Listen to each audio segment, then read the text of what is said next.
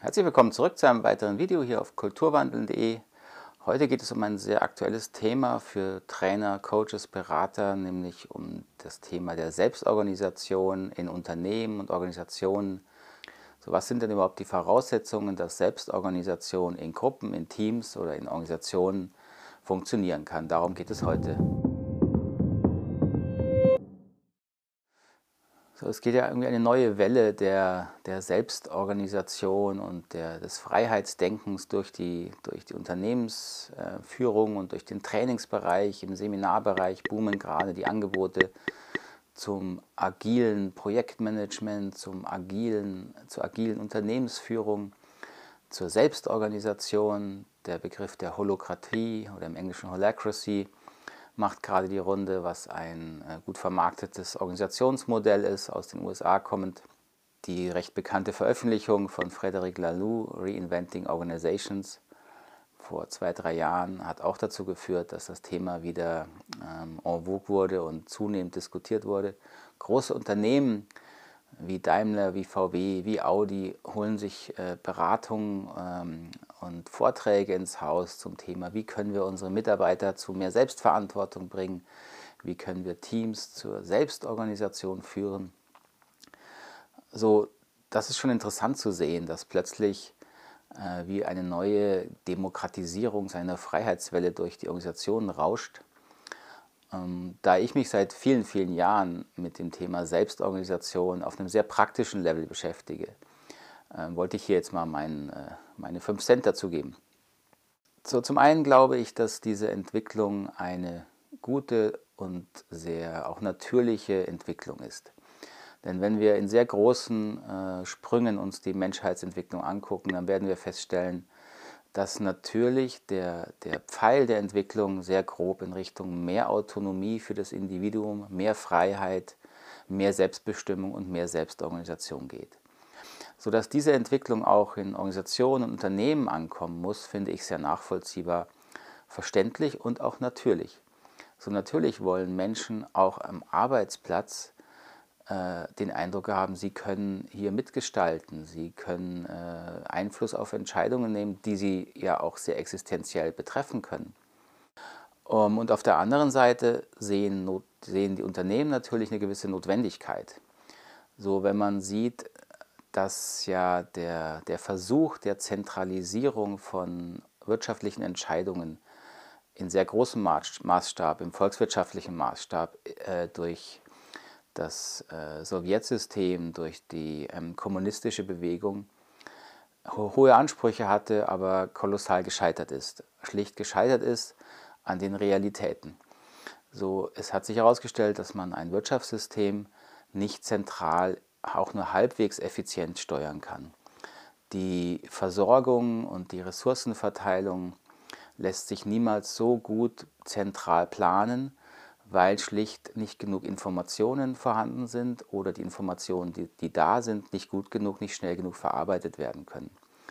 Das hat sich eben herausgestellt, war der große Vorteil der Marktwirtschaft, die unter den richtigen Rahmenbedingungen es sehr viel besser schafft, Ressourcen so einzusetzen, dass die Wünsche und Bedürfnisse der Konsumenten äh, besser erfüllt werden können. Und so kann man natürlich sagen, dass diese neue äh, Bewegung der Selbstorganisation diese Entwicklung nochmal weiter treibt. Nämlich zu sagen, auch die zentrale Steuerung innerhalb eines Unternehmens hat vermutlich ihre Grenzen und ist nur begrenzt effizient, weil auch hier ähm, die wesentlichen Informationen ähm, natürlich dort vorhanden sind, wo die Arbeit gemacht wird. Also der Kundenbetreuer vor Ort, der Arbeiter an seiner Baustelle, der Sachbearbeiter in seiner Verwaltung, äh, die Beamtin in irgendeiner zentralen Stelle hat ja sehr viel konkretere Informationen, was wirklich notwendig wäre für ihre Arbeit, was sie, äh, welche Rahmenbedingungen sie braucht. Und wenn diese Informationen äh, effizienter gesammelt und verarbeitet werden könnten, würde vermutlich die Effizienz der Organisation, der Verwaltung und des Unternehmens nochmal steigern können. So, was sind denn die wesentlichen Bedingungen, dass eine Gruppe, ein Team oder vielleicht eine ganze Organisation ähm, sich selbst organisierend arbeiten kann. So, wie immer glaube ich, dass eine gewisse Struktur die Form der Selbstorganisation unterstützen kann. Ähm, das heißt, gewisse Regeln, Normen, gewisse ähm, strukturierte Abläufe, wer ist für was verantwortlich, ähm, wo werden bestimmte Informationen hingeschickt und so weiter. Das ist ja das, was eine Organisationsstruktur ausmacht. Das wird notwendig sein. Und es gibt natürlich Strukturen, die Selbstorganisation eher behindern, also sehr klare, äh, unverrückbare Hierarchien äh, sind nicht immer ganz einfach zu vereinbaren mit Selbstorganisation. Und es gibt Strukturen, die diese Selbstorganisation äh, noch wesentlich mehr vereinfachen. Also wenn klar ist, dass bestimmte Entscheidungen ähm, nur getroffen werden in Teams, wenn ähm, ausreichend Zeit war, die wesentlichen Interessen zu hören. Wenn es einfach Konsens ist, dass man so Entscheidungen trifft, dann wird diese Struktur in der Organisation natürlich Selbstorganisation stark fördern. Und hier sind wir eben schon bei den äh, durchaus schwierigen Herausforderungen und Bedingungen, die an das Thema Selbstorganisation in Organisationen und Unternehmen ähm, gestellt werden müssen. Man darf nicht vergessen, dass Struktur alleine eine Selbstorganisation äh, zwar unterstützen kann, aber kein ausreichender Faktor ist. Die wesentlichen Faktoren, die Selbstorganisation ähm, wirklich möglich machen, sind die sozusagen die unsichtbaren inneren Faktoren in einer Organisation. So, man muss verstehen, dass Menschen eben nicht gleich sind. Und zwar nicht nur in ihren Fähigkeiten, sondern auch in ihren Weltsichten. Ähm, und diese Weltsichten und Entwicklungsebenen sind eben nicht alle gleich geeignet für Selbstorganisation in Gruppen, in Teams oder in Organisationen. Wenn Sie hier schon ein paar Videos angeguckt haben, dann wissen Sie, dass ich da ein Modell verwende, das so fünf, sechs, sieben verschiedene Stufen beschreibt, ähm, relativ einfach strukturiert, weil es ja nicht darum geht, äh, das im Detail möglichst genau zu beschreiben, sondern dass man eine Idee bekommt, dass eben Menschen sich entwickeln und eben auch Gruppen sich entwickeln. Man kann dieses Entwicklungsmodell eben sowohl auf Individuen, auf einzelne Personen anwenden, wo man eben zeigen kann, dass Menschen sich von einer verschmolzenen Phase, magischen Phase über eine egozentrische Phase, konformistische Phase, rationale Phase, pluralistisch bis hin zu einer im äh, höchsten Sinne integralen Phase, Entwicklungsebene weiterentwickeln können. Und eine ähnliche Idee kann man natürlich auf Gruppen übertragen oder auf ganze Organisationen. Das ist nicht ganz so einfach, wie es klingt weil man im Grunde damit nur sagt, was ist ein sehr grober Schwerpunkt einer Organisation. Also hat sie ihren Schwerpunkt beispielsweise auf einer konformistischen Ebene. Das würde bedeuten, dass diese Organisation sehr stark nach Normen und Regeln lebt, dass es sehr wichtig ist, bestimmte Normen und Regelwerke einzuhalten, dass darin auch sehr viel äh, Zeit verwendet wird, diese Normen auszuarbeiten, zu kontrollieren, ähm, auch die Begründungen zu finden. Also man kann, wenn man sehr plakativ sein will, beispielsweise ein, die katholische Kirche als eine sehr konformistische Organisation bezeichnen, äh, mit sehr starren Hierarchien, was auch ein Merkmal dieser Entwicklungsebene ist.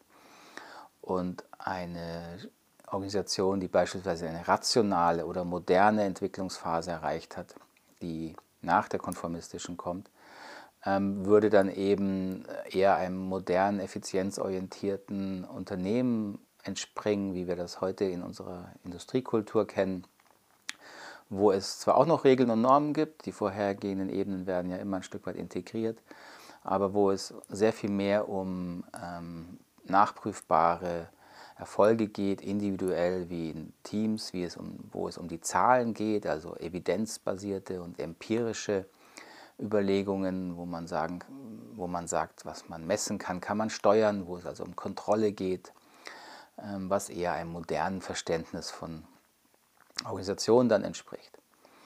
Und natürlich gibt es auch Beispiele für pluralistische Unternehmen. Das wären dann Unternehmen, in denen der Faktor des ähm, Menschseins wieder in den Mittelpunkt rückt, wo ähm, es okay ist, dass Menschen auch Gefühle haben, Bedürfnisse haben, wo Menschen sich ganz zeigen können oder mehr zeigen können mit dem, was sie ausmacht und sie nicht nur im modernen Sinne effizient funktionieren müssen, auch dafür finden Sie viele Beispiele, natürlich unter anderem die ähm, Organisation, die Frederic Laloux in seinem Buch Reinventing Organizations äh, beschrieben hat. Das verlinke ich Ihnen hier unten auch mal in den äh, Notizen unterhalb des Videos. So dort sind viele Unternehmen beschrieben, wo eben dieses Faktor Mensch, der humanistische Gedanke eine wichtige Rolle spielt. Und das wäre dann eher eine pluralistisch organisierte Organisation. So, und man muss nun sehen, dass die Idee der Selbstorganisation ähm, frühestens auf der Ebene der pluralistischen und noch am ehesten auf der Ebene der integralen Entwicklungsebene ihren Platz hat. Denn Selbstorganisation in Teams erfordert von den Beteiligten ein hohes Maß an Selbstreflexion, ein hohes Maß an der Fähigkeit, Selbstverantwortung zu übernehmen, äh, mit all dem, was daraus folgt, eben auch für die eigenen Handlungen einzustehen. Es erfordert ein hohes Maß an, an der Fähigkeit, den eigenen Standpunkt im Gespräch, in einem Team beispielsweise, klar und deutlich darstellen zu können und gleichzeitig die anderen Stimmen ähm, aufzunehmen, in die eigene Sichtweise zu integrieren und gemeinsame Lösungen für bestimmte Probleme zu suchen. So diese ähm, Fähigkeit ist eine Fähigkeit, die in der pluralistischen Ebene anfängt und eigentlich aber erst auf der integralen Ebene ihre Ausformung findet. So die, diese Faktoren der, der inneren Entwicklung, sowohl von Gruppenkultur oder Unternehmenskultur, die eben verschiedene Phasen annehmen kann, aber eben auch der individuellen Bewusstseinsentwicklung sind eben die entscheidenden, wenn es um die Fragen der Selbstorganisation geht. Sie werden mit einem Team, dessen Mitglieder überwiegend auf einer egozentrischen und oder konformistischen Ebene sind, äh, werden sie mit dem Prozess von Selbstorganisation erhebliche Schwierigkeiten haben, ähm, weil die egozentrischen Mitglieder schlicht versuchen, ihre eigene Meinung durchzusetzen, auf die eine oder andere Art, mit ähm, kaum oder keiner Rücksicht auf die anderen Personen oder ihre Interessen. Und die konformistischen Mitglieder versuchen äh, klarzukriegen, was sind hier die Regeln, damit ich mich richtig verhalte, damit ich nicht ausgeschlossen werde. So für Selbstorganisation und Unternehmen müssen sie eben sowohl auf der strukturellen Ebene Veränderungen reinbringen, das ist die äußere Ebene, aber Sie müssen eben auch die inneren Ebenen berücksichtigen von Unternehmenskultur, die entwickelt werden muss und verändert werden muss, und äh, individuellen Entwicklungsebenen, die in die Selbstorganisation teilweise hineinpassen ähm, oder eben teilweise auch nicht hineinpassen. Und mit diesen Men Personen werden Sie auch keine Selbstorganisation ähm, durchführen können. So viel erstmal zu diesem Thema. Ich würde mich freuen, wenn Sie dazu Fragen und Kommentare haben, weil das ein sehr aktuelles Thema ist und auch sehr spannend und diskussionswürdig, finde ich. Ähm, bitte Fragen, Kommentare wie immer einfach unterhalb des Videos. Ich verlinke Ihnen am Ende noch ein paar passende Videos jetzt zu diesem Thema und werde in Zukunft auch noch einige ähm, Themen in anderen Videos dazu hier vorstellen. Ich bedanke mich erstmal herzlich für Ihre Aufmerksamkeit. Bis zum nächsten Mal. Alles Gute. Tschüss.